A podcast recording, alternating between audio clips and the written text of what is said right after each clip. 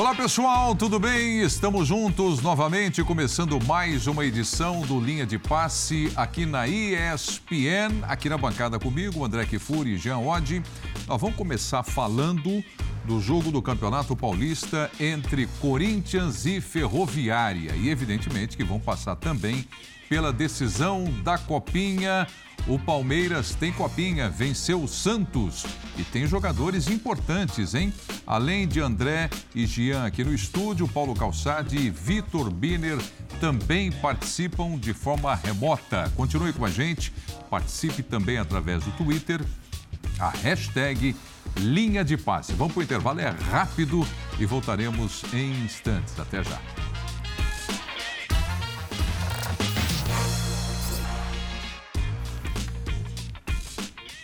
Muito bem, pessoal, estamos de volta com o linha de passe aqui na ESPN. Terminou agora há pouco o jogo entre Corinthians e Ferroviária pelo Campeonato Paulista e o placar de 0 a 0. Como eu já anunciei aqui, né, André e Jean, os destaques que nós teremos no programa também a copinha. Mas eu gostaria de ouvir do André o destaque também na abertura do programa. Tudo bem, André? Boa noite. Boa noite, Prieto. Prazer em vê-lo, Jean é, Vitor e Calçade em casa, boa noite a vocês e, claro, boa noite aos nossos fãs de esportes. Parece que o ano eh, de 2021 não terminou para o time do Corinthians, né? Porque os padrões da atuação de hoje foram rigorosamente os mesmos da fase final do Campeonato é, Brasileiro, quando com esses mesmos jogadores e já com os quatro contratados que transformam o time do Corinthians tecnicamente e transformam também, por, por consequência, a, o alcance, o potencial e a expectativa, a exigência a respeito desse time.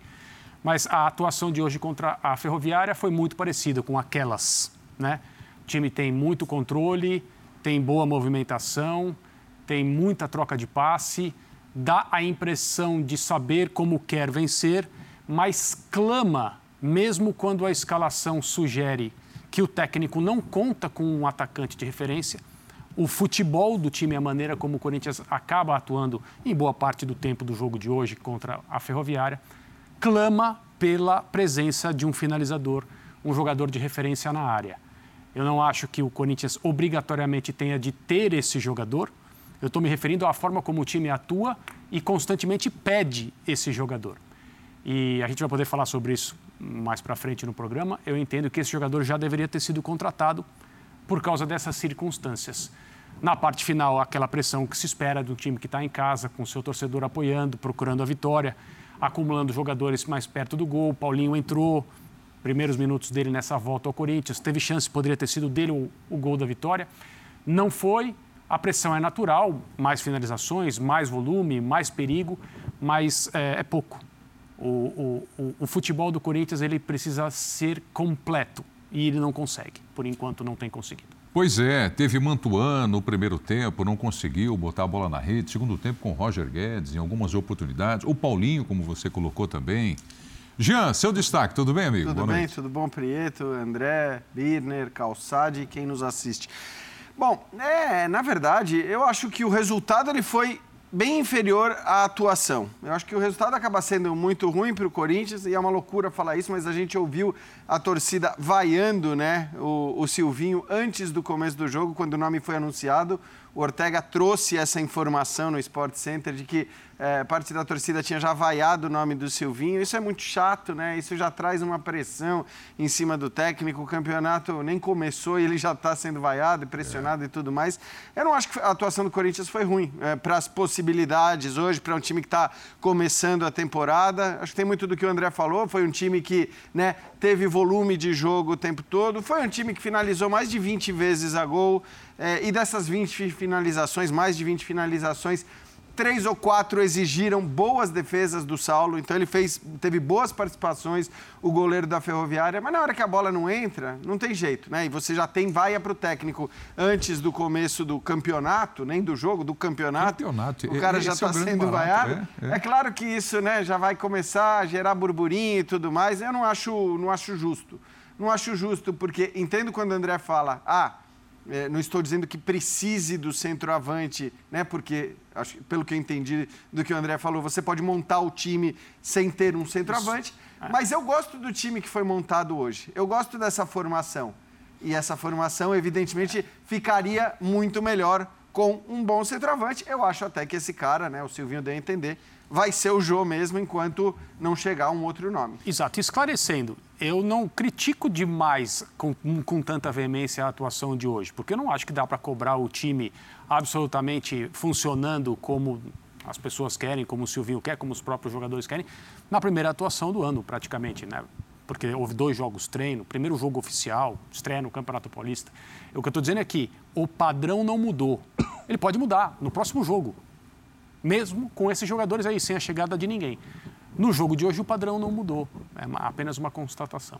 Pois é, do ano passado que você se referiu, veio aí o Paulinho. Mas vamos fazer o seguinte: parece que o papo aqui, Corinthians e Ferroviária, vai partir ali para o tema centroavante. Mas primeiro os destaques do Birner e do Calçade remotamente. Vitor Birner, tudo bem, amigo? Boa noite.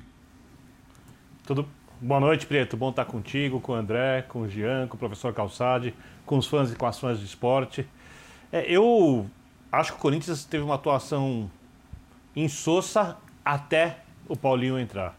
Mas não foi só porque o Paulinho entrou. Paulinho, como ele entra muito na área, desculpa a repetição, é, e o Corinthians começou a empurrar a ferroviária a partir do momento que o Renato Augusto foi jogar de primeiro volante e que os lados dos campos foram modificados, né? Quando o Gabriel Pereira entra é, para jogar na direita, o Mantuan sai, o William estava na direita, vai para a esquerda, depois entra o Gustavo é, para também forçar ainda mais essas jogadas do lado de campo. O Corinthians empurrou a Ferroviária e ali conseguiu criar algumas chances bem interessantes para vencer o jogo, ficou muito mais próximo de ganhar do que de perder. O que diz claramente aquilo que o André, o campo disse aquilo que o André falou. O tipo de jogo clamou por um centroavante na partida de hoje. Tanto é que Paulinho, quando chega e se aproxima, ele entra na área mais vezes que o Renato Augusto. Renato Augusto é outro tipo de jogador, também entra, mas faz outro tipo de trabalho. É, duas vezes ele conseguiu fazer tabelas com o Roger Guedes e numa delas foi criada uma chance de gol. Roger Guedes não é o centroavante que, com a característica que o treinador deseja, mas ele está muito mais apto à função do que o Mantuan, que pode ser adaptado a isso, quem sabe, com o tempo, com rodagem, com treinamento, crescendo. Então, eu acho que o Silvinho. É, não modificou as ideias de jogo do Campeonato Brasileiro. Eu não posso esperar uma mudança de padrão, porque é início da temporada. Eu só vou cobrar dos técnicos, todos os técnicos, de fato, a partir mais ou menos da estreia da Libertadores. Eu acho que a gente tem que ver as equipes evoluindo gradativamente até lá, né? conseguindo agregar coisas ao seu jogo, opções, quem sabe opções de desenho tático, coisa que hoje eu senti falta no Corinthians. Mas é, eu, como torcedor do Corinthians, eu tenho dúvidas a respeito do trabalho do Silvinho. Eu não vou, como fizeram os torcedores hoje antes da partida, dizer não funcionará.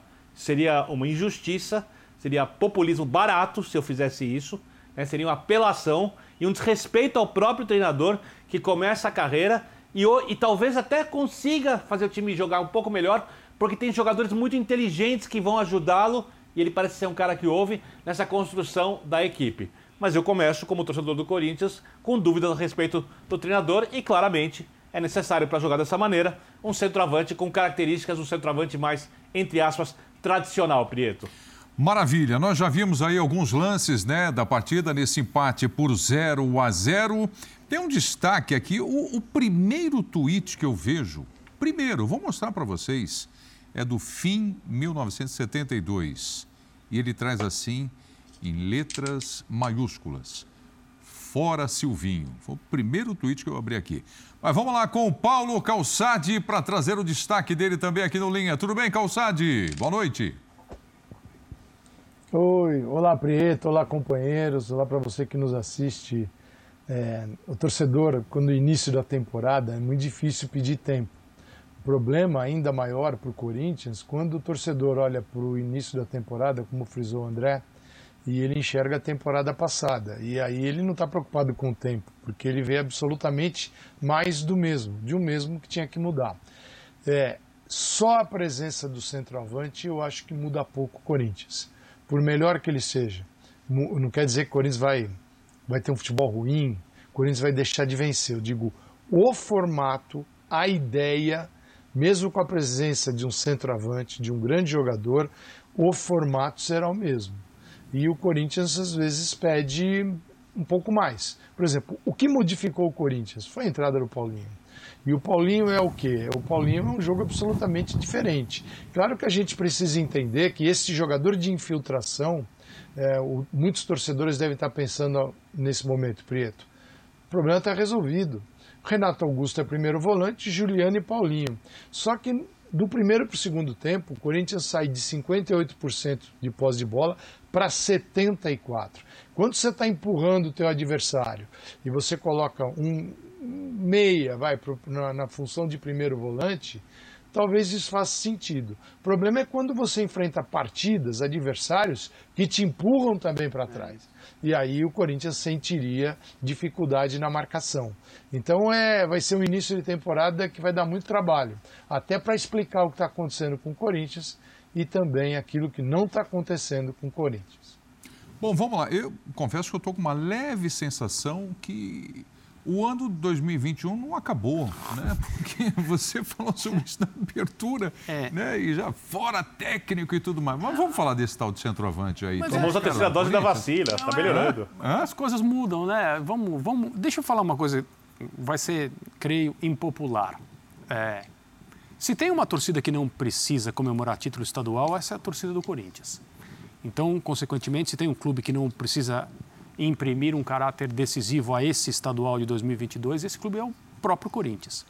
Ah, mas pela forma como o ano terminou e já começou 2022, Silvinho pressionado, como Ortega disse, bem lembrado pelo Jean, vaiado antes do jogo. Seu primeiro tweet que você viu, o pessoal assistindo o programa, fora Silvinho.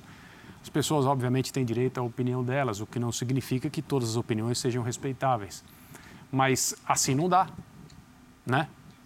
É, por causa do campeonato estadual, é, o Corinthians fez contratações em 2022, 2021 para que 2022 fosse diferente.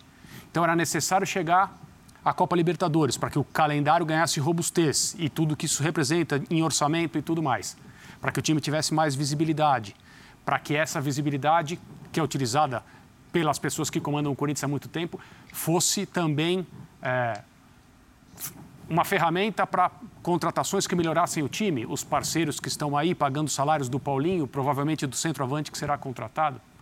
Aí as coisas acontecem dessa maneira, o calendário fica mais robusto. E o Silvinho tem que ganhar o Campeonato Paulista ou chegar à final, pelo menos, do Campeonato Paulista para continuar o seu trabalho?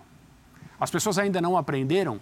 Ontem eu perguntei no Sport Center quantos troféus relevantes o Atlético Paranaense vai precisar ganhar para que os demais clubes brasileiros entendam como deve ser tratado o período do calendário entregue, infelizmente, longo período, a temporada, né? aos campeonatos estaduais. Ah, mas o, o time precisa se acertar. É óbvio que o campeonato estadual seja utilizado como uma pré-temporada de luxo, já que não existe pré-temporada no Brasil, para que o Silvinho encontre o time dele. Agora, que a diretoria do Corinthians permita que ele seja julgado a cada partida em Itaquera, principalmente, vaiado antes do jogo, sem uma comunicação dizendo: olha, nossos objetivos são maiores do que o estadual, não significa dizer não queremos, não ligamos para o estadual, mas não colocar a cabeça do treinador a prêmio da maneira em que está. Porque a diretoria reage. Se a coisa não andar bem, o Silvinho vai ser removido. Nós sabemos como funciona isso. Né? Ah, a pressão foi muito grande, de fora para dentro, o torcedor não aceitou, ah, o trabalho não deu liga. Todo o rame-rame que vai ser utilizado para justificar essa falta de ação. O Corinthians acredita no trabalho do Silvinho ou não? Se acredita, o estadual não pode ser decisivo. Até porque, continuar. né, André? Acho que assim, o Corinthians e a direção do Corinthians já sabia que o começo seria assim. É claro. Com essa pressão, com essa cobrança. Que as vaias provavelmente viriam antes do começo do jogo.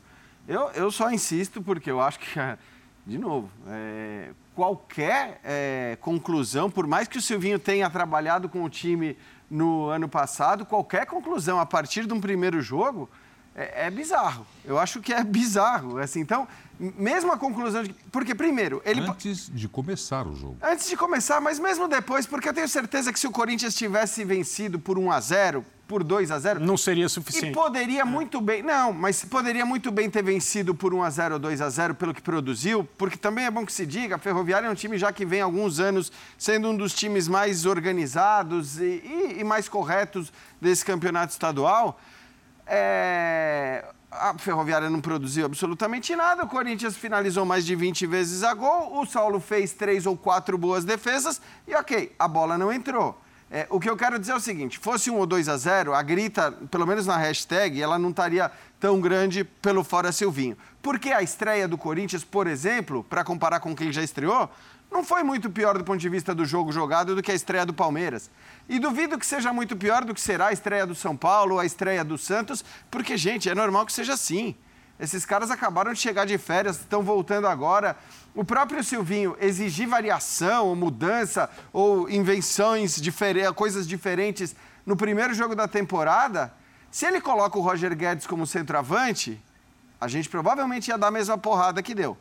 Que é, Porra, você tira um cara do seu melhor lugar do campo, um cara que é um dos melhores jogadores do time, para pôr como centroavante, é desperdício. A não ser que ele faça o gol, porque aí tá tudo certo. Né? Aí ele foi gênio. É, Renato Augusto, ele fez a mesma coisa que o Renato Augusto lá atrás. É, insistiu. Um, dois, três, quatro jogos. Não deu certo. Então eu acho que ele começar com o William de um lado, o Roger Guedes do outro, ele, ele começar com o Renato Augusto e o Juliano no meio, ele começar com a formação que ele começou faz todo sentido. Ah, o Mantuan de centroavante. Quem que ele vai colocar como centroavante? O GP, o Mosquito, são essas as opções. Porque as outras opções mexeriam em jogadores importantes e que funcionam bem em outros lugares. Então eu não consigo olhar para um primeiro jogo e já começar é, a reclamar, seja de, de falta de, de, tentativa ou de alternativa. Ele tinha que começar com o time que ele considera o ideal, com os caras jogando nos seus lugares, e me parece que esses são os lugares desses caras e calma, e, e um pouquinho de calma. É o primeiro jogo da temporada. É... Tranquilidade, né? Você tocou no assunto de números, né? De quantidade de finalizações, do ataque e tudo mais. É, vamos colocar na tela, porque aí o Biner e o Calçade vão comentar também. E já fica aí à disposição. Olha, essa tela. 65,6% de posse de bola o Corinthians contra pouco mais de 34 da Ferroviária, 839 ações com bola o Corinthians 502 ações a Ferroviária, 91% de passes certos contra 81,3%, 23 chutes contra 7 do Corinthians, 6 no alvo, apenas 1 da Ferroviária, 4 chances claras, nenhuma da Ferroviária. Então são os números do jogo, o placar 0 a 0, a abertura para o Corinthians e Ferroviária do Campeonato Paulista, Birner. Bom, é, primeiro eu concordo que a Ferroviária é um dos times do interior que tendem a conseguir uma boa campanha no estadual. Lógico que a gente só vai saber durante, mas é a tendência. Tem vários jogadores ali que conhecem primeira divisão de futebol brasileiro, de campeonato brasileiro, mesmo que não sejam jogadores do primeiro escalão, formam um time competitivo. Eu acho que a Ferroviária deixou de aproveitar algumas coisas que o Corinthians ofereceu, só para entrar um pouquinho nos defeitos da equipe, por exemplo, puxou muitos contra-ataques pelo lado direito da defesa do Corinthians. O João Vitor e o Fagner foram muito bem na cobertura, muito bem, e tinha espaço ali para o contra-ataque. Se forçasse do lado esquerdo, onde o Roger Guedes tem mais dificuldade de recomposição que o William, onde o Gil não tem jogado no mesmo nível, não jogou na última temporada e hoje também foi um pouquinho abaixo do João Vitor na saída de bola tal. E onde o Piton marca, sem dúvida nenhuma, com menos força, com menos capacidade que o Fagner, talvez tivesse feito alguma coisa boa. Eu fico pensando como seria isso contra um time de alto nível, contra um time que sabe usar exatamente essas, essas, esses, essas, esses defeitos ou essas falhas corintianas e que tem jogadores de nível melhor que os jogadores da Ferroviária. Mas repito, é o primeiro jogo. É difícil cobrar. Outra coisa, que aí eu discordo um pouquinho do Jean. É, eu acho que a partir do momento que você não tem um centroavante e você tem de repente o GP ou o Gustavo Pereira, o Mosquito, que é um bom jogador, é, o Gustavo Silva, que é um bom jogador pelo lado do campo, você pode usar o, o, o Roger Guedes centralizado como centroavante. Mas aí entra no que o André disse, entra no que o Calçade disse. Você, você, precisa propor um outro tipo de jogo, com mais movimentação na frente, com trocas de passes com mais velocidade, mais rápidas, com um tipo de jogo de pressão mais intensa em saída de bola. Mas aí eu, de novo, sou obrigado a recuar e dizer: é o primeiro jogo. é o início da temporada. Talvez o time nem fisicamente tenha capacidade de fazer isso, como não tem coletivamente. Só que ele nem tentou. É. Tá? Só para só acabar aqui, ele nem tentou fazer isso. E o tipo de jogo que ele fez precisa do centroavante. E ele não tinha o centroavante. Ele pode dizer o seguinte, ou não dizer, mas pensar: eu estou preparando o time para receber esse jogador. Não adianta eu preparar o time de um jeito agora, chega o cara, eu vou jogar de outro. Então, é, com um pouco de dificuldade de comentar esse início de temporada, eu entendo o que fez o Silvinho, mas eu também tenho o direito de achar que poderia ter feito alguma coisa diferente. Desculpe. Não, não, eu só quero lembrar que assim, o Roger Guedes jogou pra caramba como centroavante na temporada passada e o Silvinho foi muito criticado por ter colocado o Roger Guedes ali, porque o Roger Guedes era o cara que funcionava bem pela esquerda e quando saiu da esquerda deixou de render. Foi. É, mas o Roger Guedes hoje jogou 15, 20 minutos como centroavante. Então, de 90, nós estamos falando de um cara que jogou 70 minutos na sua posição e depois foi testado para jogar como centroavante. Acho até que se saiu melhor que o Mantuan, é verdade. Na hora que o GP entra pelo lado esquerdo, o Roger Guedes passa a fazer o centroavante. Então, a minha pergunta só é: o que mais a gente quer do treinador em 90 minutos do primeiro jogo da temporada? Ele colocou o Roger Guedes no seu lugar, né, onde Não. ele funciona melhor. Depois, aos 70 minutos, ele passa o Roger Guedes para centroavante e a gente já está fazendo cobranças em relação. É, é, isso que eu não Mas você acha que a gente está sendo tô, muito exigente? Eu estou de acordo com a sua pergunta. Eu, eu acho. Eu acho, eu acho. Eu acho que para esse de jogo. De acordo gente... com a pergunta, tá. o, que, o que mais se pode pedir do treinador no primeiro jogo da temporada? Eu, eu, eu concordo. É. Agora, dá para você concordar com mas isso. Mas todo mundo concorda. dá para você concordar Não, com você isso tá, você tá e, apontar, mais, e apontar certos defeitos que é, trans, foram transportados do ano passado para esse, embora seja uma amostra mínima um jogo. A questão é, existem outras coisas a serem analisadas, eu acho, no tipo de futebol é, que o time do Corinthians apresenta é, com os jogadores que estão disponíveis hoje e que acho que na cabeça de todo mundo, com uma ou outra mudança, formam um núcleo do time, o time titular, o que todos nós aqui escalaríamos se estivéssemos na pele do Silvinho, ainda bem que não estamos. Não. Mas, só, só para. Ah. Eu, eu, eu, tenho certeza que o Calçade quer falar sobre isso também, porque a gente conversa fora do ar. Existe uma questão que é das mais importantes em relação à maneira de atuar, é, já que foi lembrado aqui, o, o que aconteceria se o adversário fosse mais competente, se o adversário fosse mais é, perigoso. O Corinthians tem um grande problema de intensidade de marcação pela característica do elenco atual, que se revelou no é. Campeonato Brasileiro quando enfrentou times tecnicamente superiores e mais intensos do que o, do que o Corinthians. E, e se revelou hoje no segundo tempo também por uma questão física. Né? Mesmo, né? claro. mesmo o time reserva do Flamengo que não permitiu que o Corinthians tocasse na bola no Maracanã naquele jogo com o Maracanã lotado, gol no finalzinho, numa jogada do lado direito do Rodinei, se não me engano. Uhum. Gol de cabeça do Bruno Henrique, certo? Foi. Não foi isso? Exato. Naquele dia, o time reserva do Flamengo, super intenso, formado em sua maioria, pelo menos em relação ao, ao, aos jogadores que começaram a partida, atletas que não vinham atuando tanto, então não estavam todos gastados no final da temporada, o Flamengo já pensando em final da Libertadores. Contra o Atlético Mineiro aconteceu a mesma coisa.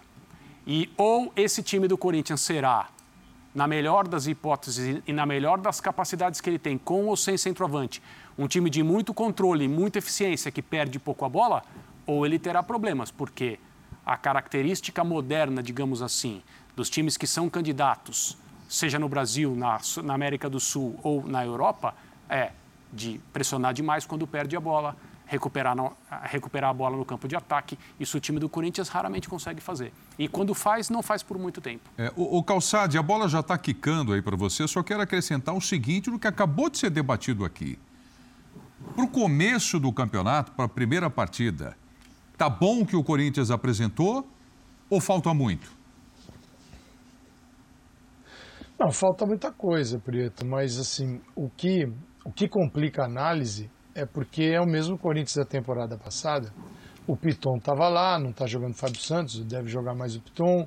O, o, Cantilho foi convocado, então com o primeiro volante, eh, volante entrou do Queiroz, mas já estava lá.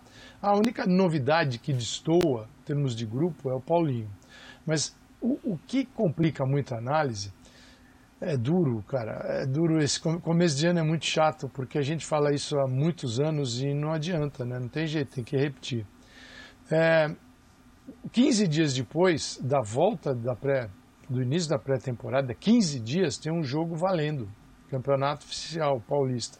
E a análise geral não vai levar em conta os 15 dias. Deveriam ser pelo menos 30. Ainda mais para um time que precisa de ajustes. Né? Em outras ligas, os, os times têm 40 dias, às vezes 45. O calendário está ruim para todo mundo, mas pelo menos o 30 é o mínimo do mínimo do razoável. E 30 é um luxo aqui. Então o que acontece? Esses 15 que restam, eles não entram na análise como calma, vamos esperar um pouquinho para ver. Ele, o, pau come uhum. na análise, é, ignorando a ausência do, do, treinamento. Então, o Corinthians, ele como é muito parecido àquele que terminou, então não se leva em conta essa necessidade por ser parecido. Então ele é a continuidade de um problema. Sim, o Silvinho tem, por exemplo, na maneira como ele gosta de atuar, os, o papel dos laterais ele é bem diferente de outros treinadores. O Fagner passa muito menos, o Piton passa muito pouco. Você vê os laterais o tempo todo numa linha média ou por dentro, mas no médio. Então, quando um passa, o outro fica. É, é, ó, tudo bem, é uma forma de atuar. Pode se passarem os dois para abrir, alargar a equipe, para permitir que os jogadores da beirada joguem mais centralizados. Você tem que ter uma sustentação no meio de campo aí depende com os jogadores que estão escalados e a capacidade de correr para trás também, porque é um time que naturalmente tem que pressionar o adversário. O Silvinho gosta de jogar com a posse. A posse, você não pode jogar com a posse um na, numa beirada, outro na outra. Né? Você se aproxima e vai alinhavando, vai ali, né? o time vai no espaço mais curto tocando, que é a característica do Corinthians. Então, entre estar numa situação de defesa protegida participação dos laterais, como, como é que se, se posiciona o seu meio de campo. Tudo isso né, gera-se uma necessidade de respostas para este Corinthians, que é muito parecido àquele que a gente via. A novidade é o Paulinho. O Paulinho entrou aos 61 minutos, jogou 29 e ele é um cara que talvez o próximo jogo. Mudou o jogo. É, o, o, é exatamente, Bino. O Mantuan né? Não é um atacante que deva ser deixado de lado, é um atacante que precisa ser trabalhado. Teve uma contusão seríssima, ficou mais de um ano parado, mas a adaptação dele a esta função vai demorar um pouquinho. Que, que ele, quanto tempo ele jogou assim com o Silvinho? Esses 15 dias. Pô, é demais exigir do cara que esteja perfeitamente alinhado com o restante da equipe. Mas se colocar o Paulinho ali, não faz feio. Não é a do Paulinho, não deveria ser. O Paulinho é um jogador de meio de campo de uma infiltração, parece que ele vai é, invisível exato. e entra na área. Pelo tipo de aceleração chega, né? que ele tem, tem é. uma jogada. Ele chega, ele é. não. Ele, ele, não está. Ele não é o jogador chega. que mora na área, exato. ele chega. É. Ele chega. É, e a aceleração dele, André, tem uma, uma tomada com a imagem bem aberta e é impressionante. No momento que a bola entra no lado, ele acelera para receber uhum. e ele chega livre. Ele sabe se posicionar Isso na ele área. faz como poucos. Talvez seja uma tentativa de ter um quarteto no meio e uma infiltração que possa fazer muito mais sentido na infiltração para receber a bola do que alguém tentando morar Concordo. ali e não sendo a posição dele. O Roger Guedes era uma possibilidade quando ele chegou? Era. E aí, se confirmou? Não. Melhor nem fazer isso. O Jô, mesmo numa situação clínica ótima, não acho que tem mais essa condição. E o Mantuan vai demorar um tempo. Talvez o Paulinho seja um fato novo, porque o que a bola passa no pé dele passa uma enormidade. Bem. E o Paulinho acabou de chegar e era muito claro que não teria condições de atuar 90 minutos, talvez nem começar o jogo, como, como aconteceu. Essa é, então, como a gente colocou ali, a boa notícia da noite para o torcedor corintiano, o Paulinho? É, sem dúvida é a boa notícia da noite, mas a gente já sabia que seria uma boa notícia, né? Eu acho que na hora que o Paulinho foi contratado, é, tudo bem, você sempre tem dúvida do cara que chega depois de muito tempo sem jogar, em outras praças, né, onde o futebol é menos exigente, mas acho que de maneira geral todo mundo já, já imaginava que um Paulinho chegaria para ser importante no Corinthians. Eu só ressalto que ele entra num momento do jogo que já é um momento diferente do ponto de vista físico também de todos os demais jogadores dentro de campo. Então é um cara que chega já com uma ferroviária que naquele momento já estava jogando, já estava recuando demais as suas linhas. Então era uma ferroviária que estava dando muito espaço e ele chegou e chegou bem. E acho que ele vai chegar bem, ele vai ser importante para o Corinthians.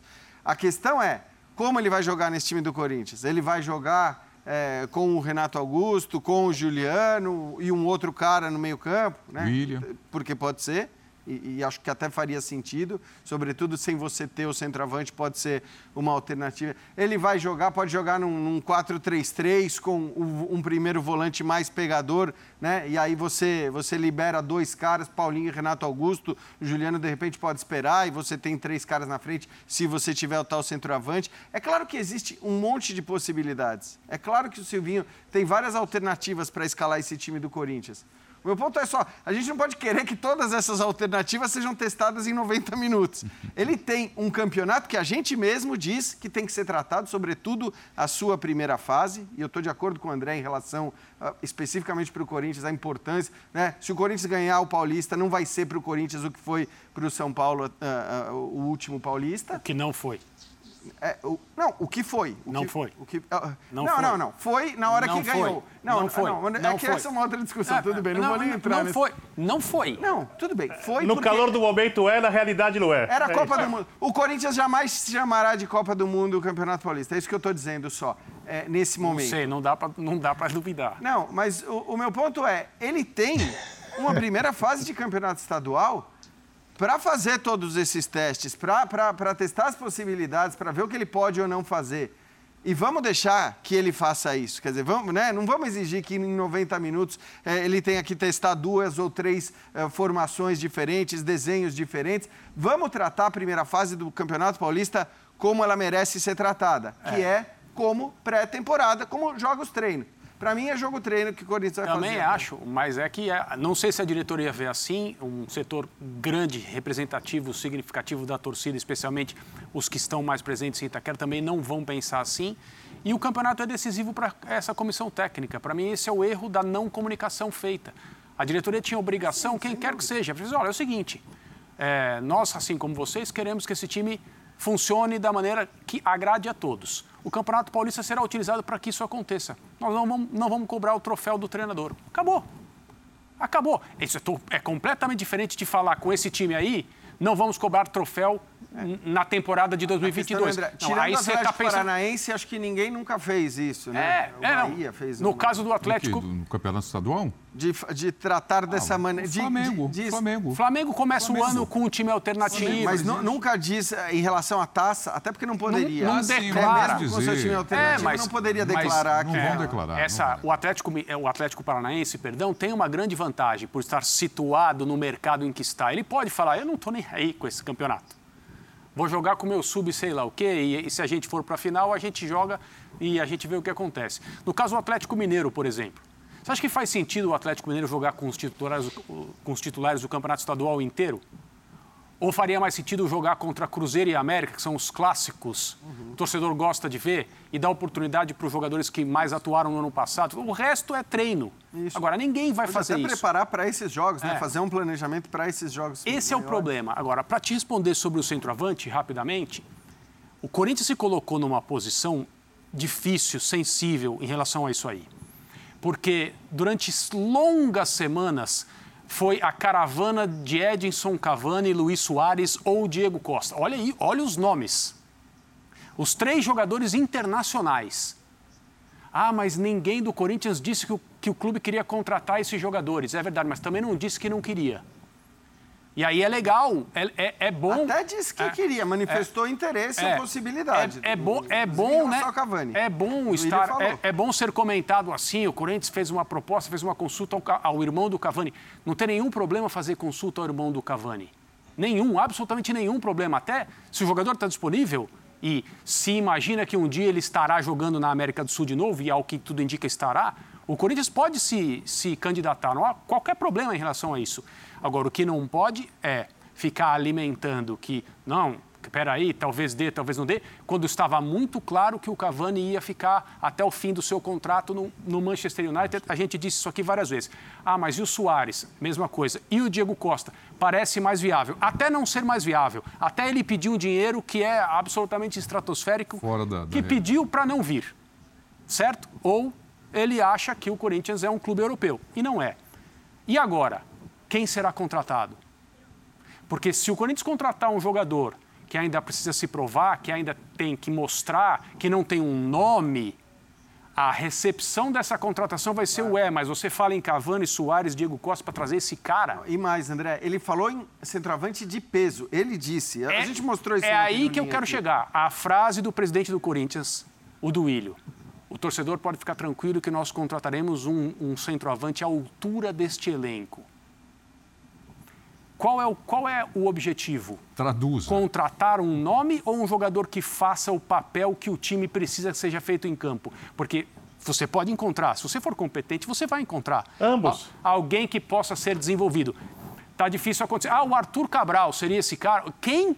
Então, A mas... Fiorentina está pagando 15 milhões de Exato, euros mas, nele. André, isso Hoje. é louco. Isso é louco, porque... O Boca a- a trouxe o Benedetto. Duílio- Ajudaria muito. A- a- eu acho que assim, a frase do Duílio, ela foi tão incisiva eh, Esse em é relação problema. ao nome grande, ao, ao centroavante pesado, que na hora que o Corinthians cogitou contratar o Arthur Cabral, que é um cara por quem a Fiorentina agora vai pagar 15 milhões de euros para substituir o Vlahovic, esse cara tinha muito torcedor que tava falando, ah, que Arthur Cabral, o quê? Pois é. Eu quero o Cavani. Que- Nem o Arthur Cabral, que é um cara que está sendo vendido por 15 milhões de euros nesse momento, nem esse cara estava bom. Então, vai ser difícil que o nome que, que chegue, se chegar, agrade completamente o torcedor. Olha, já que vocês estão falando de centroavante, eu vou falar de um nome aqui.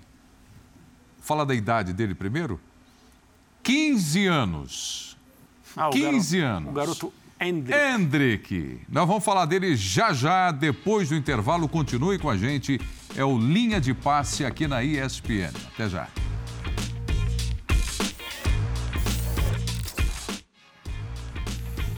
Eu falei do Hendrick, o atacante do Palmeiras, né, que brilhou na copinha. Mas antes da gente entrar no assunto do Palmeiras, a vitória diante do Santos, e bem, né, os 4 a 0 a goleada e tudo mais, eu quero apresentar para vocês a capa do Marca, conhecidíssimo jornal lá da Espanha, de Madrid. Essa é a capa de amanhã. É, o Jean está trabalhando nisso nas redes sociais desde cedo. Quem? O Jean? O Jean, é, ele está fazendo. eu tô fazendo o ele tá seguinte, fazendo um inventário. É, é um bolão que eu tô fazendo o seguinte: quantas capas o Marca vai dedicar ao Hendrick até que ele de fato seja negociado com um clube europeu? Porque é impressionante, né? A gente já viu isso acontecer com o Neymar. Ele é a capa Vinícius inteira. Júnior. É, então. é- essa é a primeira capa. Até com o Thiago Luiz e Santos. É, agora, essa é a segunda capa já com o Hendrick, tá? Porque teve uma que ele dividia ali o espaço com outros quatro ou cinco jovens jogadores.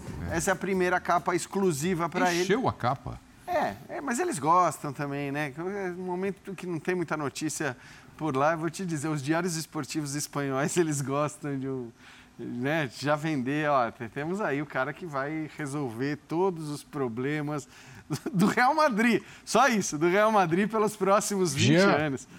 E Barcelona, Jean. a mesma, e a mesma coisa com os diários de- da Catalunha. É, Oi, Calçade, diga. Jean, seguinte, a gente está tá no meio de uma data FIFA. É que aqui não tem essa coisa de data FIFA, né? Aqui dane-se o futebol. Mas os caras estão na data FIFA, não tem rodada esse final de semana. Então, gente, é hora de criar capas é, em situações, ilusões. A gente sabe como é que funciona isso aí. Afinal de contas, essa é a nossa área. É, então é isso que está acontecendo. Ah, mas é, os espanhóis estão acompanhando, estão monitorando. Gente, quem conheceu o Hendrick agora somos nós brasileiros. Né? É, quem trabalha na área de captação de talentos já conhece o moleque há um bom tempo, mesmo ele tendo 15 anos. E tem os clubes, os clubes estrangeiros, os grandes clubes, têm profissionais contratados aqui no Brasil. Tem um, um ex-colega nosso, inclusive em alguns momentos chegou a trabalhar com a gente na ESPN, que é o observador do Liverpool no Brasil. Tem outros contratados aqui para a América, para o Brasil. Então é o seguinte: nenhum grande clube europeu, grande, potência, com grana, fica ali, precisa assistir uma copinha para saber quem é quem. A copinha, claro que a copinha, ela projeta, ela ajuda na capa, mas ela mostra o gol bonito. Mas esse trabalho, né, o jogador monitorado, ele é desde sempre. Claro. Então, legal, Barcelona e Madrid. Eu percebo, eles criam essas disputas o tempo todo. Tudo é Barcelona e Madrid. O Barcelona hoje, gente, não tinha dinheiro para colocar no, no bid espanhol, vai, no bid espanhol, para escrever lá o Ferran. É, Torres foi um sacrifício, mas tudo bem, é legal fazer essas competições aí e tal. Pode parar no Real Madrid? Pode, pode. Mas não é que o Real Madrid agora descobriu. Isso aí é antigo, né? É, digo, os caras sabem tudo que acontece aqui não, e no mundo todo. E... Qualquer talento é conhecido. A pole Diga. que eles se referem, né? A, a, o fato do Real Madrid estar na frente dos outros, segundo a matéria, parte dela pelo menos, diz que ele está na frente porque o Vinícius Júnior está convencendo o Hendrick. Como se, assim, né, fosse como se todo é brasileiro que... se conhecesse e fosse amigo. Não, e outra, né? Como se todo brasileiro se conhecesse e fosse amigo e mais. Como se isso fosse definir para uma negociação como essa, que provavelmente vai acontecer mais cedo até do que a gente acho que gostaria é. no Brasil, mas vai acontecer.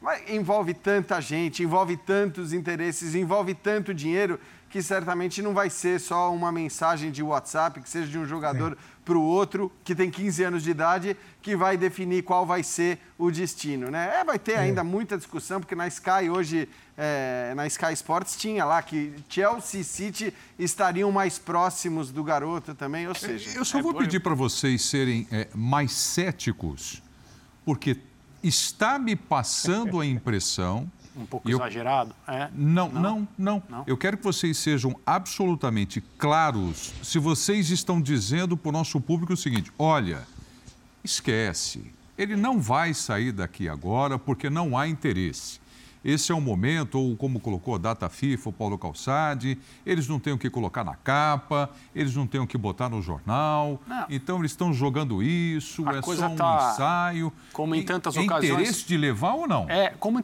como em tantas coisas, né, em tantas ocasiões, a verdade está no meio do caminho. Né? Então o cara sai na, na capa do marca, chegou já, chegou. É do Madrid. Porque daqui a pouco começa, já existe um contrato já foi uma, uma, né, uma carta de intenções. É. Alguém já recebeu um dinheiro. Lembra a história do Neymar? É. Tudo vai se repetir com esse menino. É o que tudo indica, né? É, e por que eu digo que está na metade? Porque o Wagner Ribeiro, que é o agente dele, diz que antes de 2024 ele não sai. Mas você, você olha para 2024, é quase 2024, eu sei, estamos no começo de 2022, mas ele tem 15 anos, então eu acho que a pergunta central tem que ser quanto tempo a torcida do Palmeiras vai vê-lo. Exato. Porque ele está aí.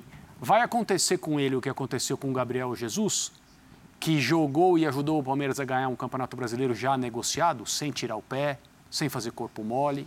Vai acontecer com ele o que aconteceu com o Vinícius Júnior, que também foi negociado antes de poder sair do Brasil, mas jogou e cada atuação dele no Maracanã era uma despedida. O Rodrigo. Rodrigo, tantos outros jogadores cada vez mais jovens porque o Real Madrid, o City, o Paris Saint-Germain, seja quem for, agora pensam em contratar um menino e terminar o desenvolvimento dele lá. Não é quando ele começa a ganhar é, o sucesso que todo mundo esperava e muito rapidamente o cara vai embora. Não. Vai terminar o, o seu processo de desenvolvimento como jogador de futebol lá. Por quê? Porque eles podem errar, porque o dinheiro que vai custar para esse tipo de clube não é uma coisa assim tão estratosférica, então de três, quatro apostas que esses clubes fazem, talvez se um jogador virar uma estrela, um dia for vendido, essa grana vai voltar. Então, assim, eu, o, que eu, o que parece para mim é o número um, ele é diferente. Ah, mas tantos pintaram e não vingaram. Ele é diferente. Está muito claro que ele é diferente. Entre os diferentes, ele é mais ainda. E como acontece com, esse, com esses jogadores, seja nascido no Brasil, na Argentina, onde for. É, não demora, vai embora. Então o Palmeiras precisa se, se certificar de que vai tê-lo pelo menos por uma temporada, que foi o que houve com, com Jesus. É, é, um ano. É, eu acho que estou plenamente de acordo com o André. Ninguém aqui está discutindo e duvidando de que ele vai sair, que existe de fato o interesse. Uhum. É claro que existe o interesse e é claro que vai ter uma disputa grande, uma disputa pesada por ele, com, com o Real Madrid, com o Barcelona, com o Manchester City, com o Chelsea, com os poderosos, com os caras que têm grana. Né? Sei lá se amanhã o Newcastle vai se interessar, o PSG, não sei.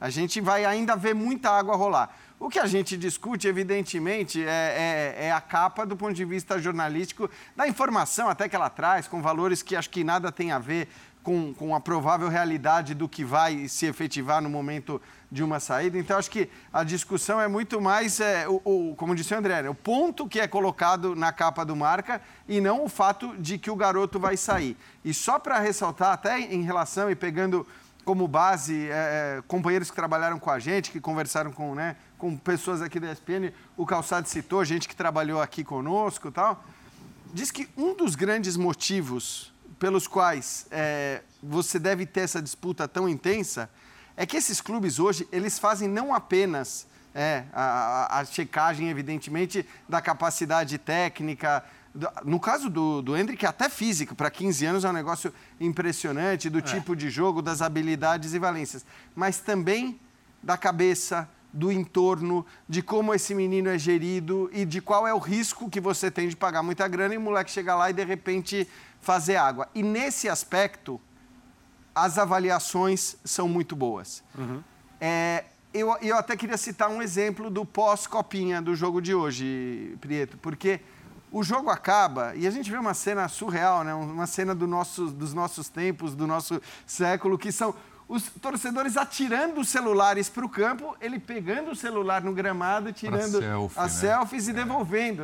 O pessoal realmente né, confiava ali, porque ele ia tirar as fotos e tal. Não que ele fosse, mas ele podia deixar no gramado e ir embora. Não, atirava no gramado e ele ia tirando fotos e tal. Chegou um determinado momento, aliás, dois momentos, em que o torcedor entrega ao Hendrick, é, são duas faixas. Uma primeira ofensiva ao Santos, com uma palavra ali ofensiva ao Santos e tal, e uma outra ofensiva ao Corinthians. Nos dois casos, o Hendrick faz o quê?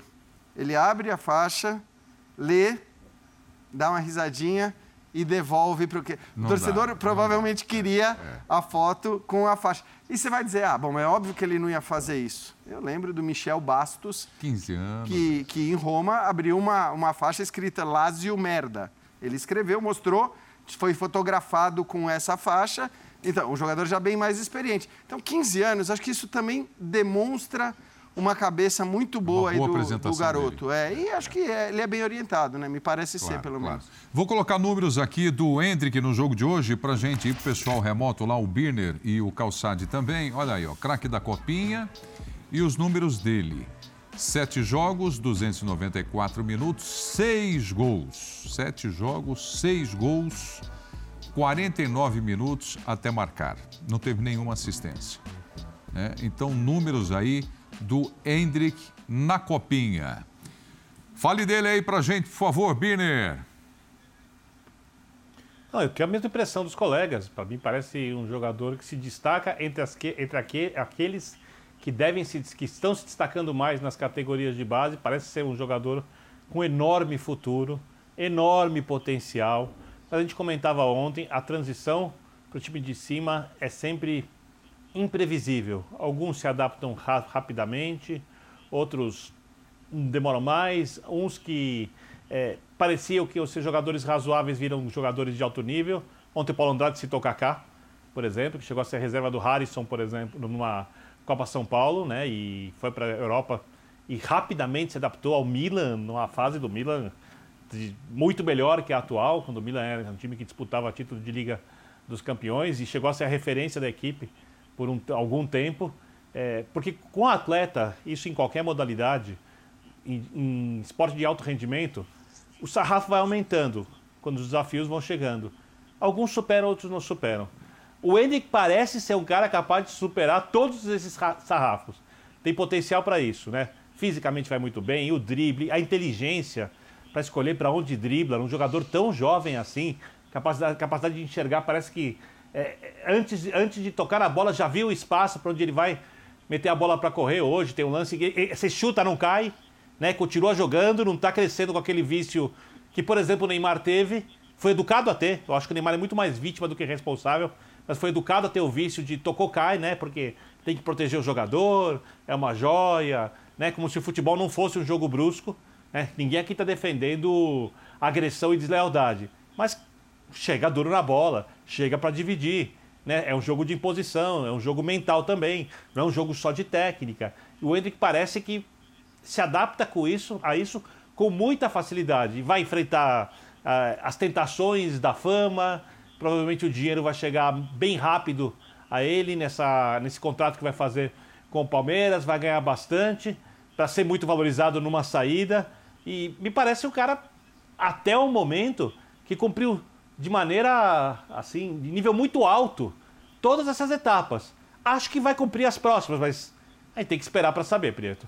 É. Para você, Paulo Calçade. Ah, esse é um momento muito delicado, né? Eu acho que ele só tem a perder em apressar e tentar adiantar o processo. Na hora que ele estiver pronto, isso vai ser muito fácil de perceber. O Abel Ferreira foi espetacular no que disse não poderia esperar outra coisa de um treinador com a formação que ele tem. É, porque o Palmeiras, todo mundo tem noção que o Palmeiras tem aí uma pedra bruta. Então ele, ele não pode é perder essa pedra. Claro. Ele tem que saber usar. Então não precisa ter pressa. E isso, é, o garoto bem orientado, ele sabe que o tempo dele, que a hora vai chegar. O garoto, que quando não é bem orientado, ele já começa a arranjar problema. E no caso do Hendrick, ele parece que ele tem a cabeça no lugar. Porque ele sabe, ele tem talento, fisicamente, eu estou falando a distância, né? Ele dá a impressão de estar até a frente da idade dele. Essa maturação física, ela é diferente em cada jogador nessa etapa. O Kaká citado, sempre digo aqui, ele tinha ali um atraso biológico de dois anos, então aos 18 ele era um garoto de 16 ainda. No momento que isso deixa de ser relevante, que aí ele atinge essa maturidade, ele se torna o grande jogador que ele foi. Antes, ele, a idade era uma, mas a idade biológica era outra.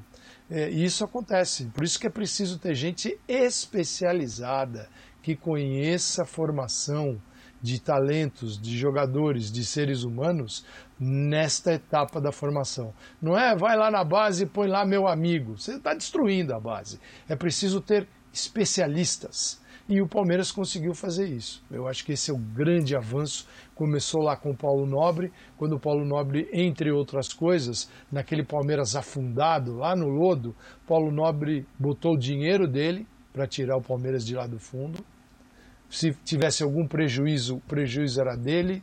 Se tivesse lucro, o lucro era do Palmeiras. Isso ninguém faz, isso até hoje ninguém fez. Paulo Nobre fez. E ele olhou para a base e falou: vamos reconstruir esse negócio aqui. E o Palmeiras voou na copinha e goleou o Santos na final, inclusive revelando jogadores. Anteriormente, lá no final do Brasileirão, para a copinha e uma joia. Gente, trabalho bem feito dá resultado em qualquer lugar do mundo. Né? E no Palmeiras não seria diferente. Então, muita calma com o garoto. Se daqui dois anos, nesse ritmo, ele pode ser um jogador, ele pode ser um, mais um jogador daqueles que a gente classifica como acima, fenômeno? Pode. O Ronaldo, com 16, 17 anos, mas olha o jogador que ele se tornou. Aí o Hendrick, não sabemos. Calçadinho. Vamos aguardar. Por isso, calma. Mas que esse menino se ele seguir nesse ritmo, puxa vida, que maravilha que tem o Palmeiras. Lógico que Talvez lógico que a maior venda da história do Palmeiras pode estar tá aí, Bira. É sim, lógico que num nível muito diferente, porque se despontava em alto nível, mas não como o Hendrick. É, era em alto nível, mas repito, não como o Hendrick. É, você olhava para a base do Palmeiras, todo mundo dizia: ah, o Gabriel Veron é o grande destaque. Né? Gabriel Menino se destacou, Wesley, Danilo muito, Patrick de Paula. E o Gabriel Veron ainda não deslanchou. Porque o jogador se machuca, os sarrafos, repito, os sarrafos vão aparecendo, e aí cada jogador lida com isso de uma forma. Talvez ainda consiga ser o jogador que se esperava, mas você vê que na base e no time de cima, às vezes tem algumas pegadinhas que o Hendrick é tão, tão, tão, tão acima da média que acho que não vão servir para ele, mas a gente sempre tem que esperar para ter certeza. É, e, e, aquela estrutura e na base, só, tão... só uma, uma última frase. Pois não, pois não. Só uma frase, Preto. A base, a, na base, nem sempre você vai formar talentos desse nível. Isso aí é raridade. Numa base, você forma garotos para os mercados, talvez para o mercado principal do futebol europeu, mas você também forma jogadores para o mercado secundário, para um outro mercado, que ainda vão pagar as contas da base. Né? Este tipo de jogador é aquele que todo mundo gostaria de ter, mas você não vai ter 11 jogando assim. Então a base precisa entender esse papel de fazer jogador para o time e também para venda, que é o objetivo. Não, não, não nada de mal nisso. É. O problema é que eles ficam um pouco tempo aqui, Preto. É.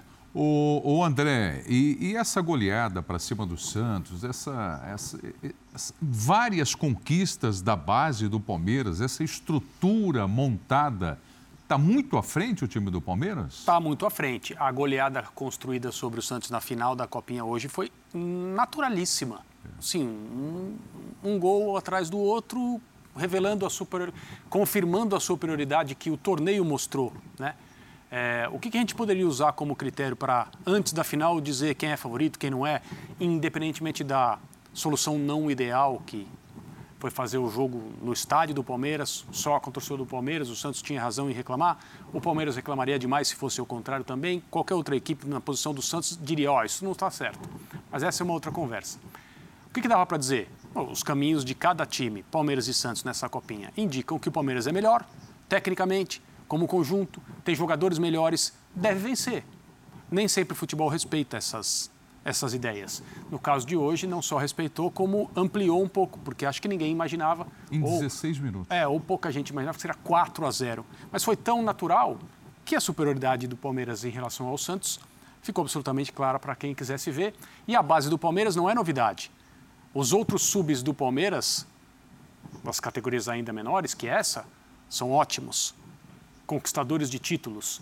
A base do Palmeiras permitiu que o Abel Ferreira, no final do Campeonato Brasileiro do ano passado, preparasse da maneira que ele entendia ser a melhor possível o time para a final da Libertadores e o Palmeiras ganhou vários jogos com jogadores formados nos seus, nas suas categorias na fase final, nas últimas, nas últimas rodadas do Brasileirão.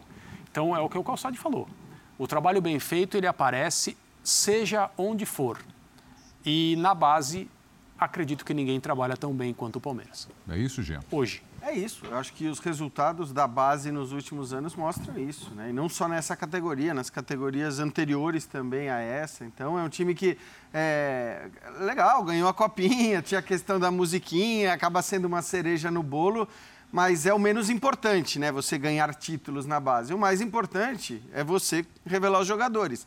O Palmeiras, se for olhar bem, não tinha a copinha como sua prioridade, tanto que nesta ou em outras Copas São Paulo jogou desfalcado de Danilo, de Gabriel Veron, de Gabriel Menino, de Patrick de Paula, de Wesley. Esses são jogadores que, mesmo tendo idade para jogar copinhas, se não essa a anterior ou a anterior ainda, eles estavam jogando no time principal. Sim. E acho que essa é a grande função. Se os caras já estão prontos para jogar no time principal, vai para o time principal, não vai ficar para ganhar a copinha. Ainda mais agora que acho que ganhou e ganhou de maneira indiscutível, como disse o André. Então, legal, é divertido. A gente vê que a torcida ficou bastante feliz, né? Houve muita festa e acho que tem muito a ver com a coisa dos rivais. E o futebol é movido também por essas coisas. Então, acho que é bacana, mas o principal desse trabalho tão bem feito na base, que, como lembrou o Calçade, vem desde a reformulação feita pela gestão do, do Paulo Nobre, o mais importante é a revelação desses garotos que trazem não apenas títulos, né, trazem conquistas esportivas e trazem também o dinheiro de alguns jogadores de base que recentemente foram vendidos sem nem sequer passar pelo time principal. É verdade. E, bom, nós vamos encerrando aqui o programa, mas é, é que o Hendrick roubou a cena, né? Na copinha. Porque se você pegar do time do Palmeiras, que foi o assunto final aqui do programa, ainda tem o Giovani, o Fabinho, o Fabinho também é um espetáculo de volante, jogador que sai de cabeça. Enfim. A gente nunca vai saber, né? Hoje é, é difícil é. dizer quem vai dar mais certo ou menos Não, no profissional, mas que deu certo na copinha. Que né? nós vimos, né? É isso, é isso. Birner e Calçade, Vitor Birner, que prazer te encontrar mais uma vez aqui. Um abraço, amigo. Valeu, Prieto. Boa noite a você, a todos. Muita saúde e paz. Valeu. Boa, Calçade, abração. Boa, Prieto. Abração, amanhã tem mais linha de passe, tem mais futebol, bola rolando. Vem com a Valeu. gente. Tem, tem amanhã, tem quinta-feira também, André. Tem, né? Tem, tem. É. Estaremos juntos. Sempre bom. Abraço, André. Boa noite a todos. Tchau, Pedro. Valeu. Tchau, Jean. Tchau, Jean. Tchau, tchau. Valeu, valeu. Valeu. Pessoal, muito obrigado pela companhia. Amanhã, como diz Calçade, tem mais uma edição do Linha de Passe. Obrigado. Até lá. Tchau.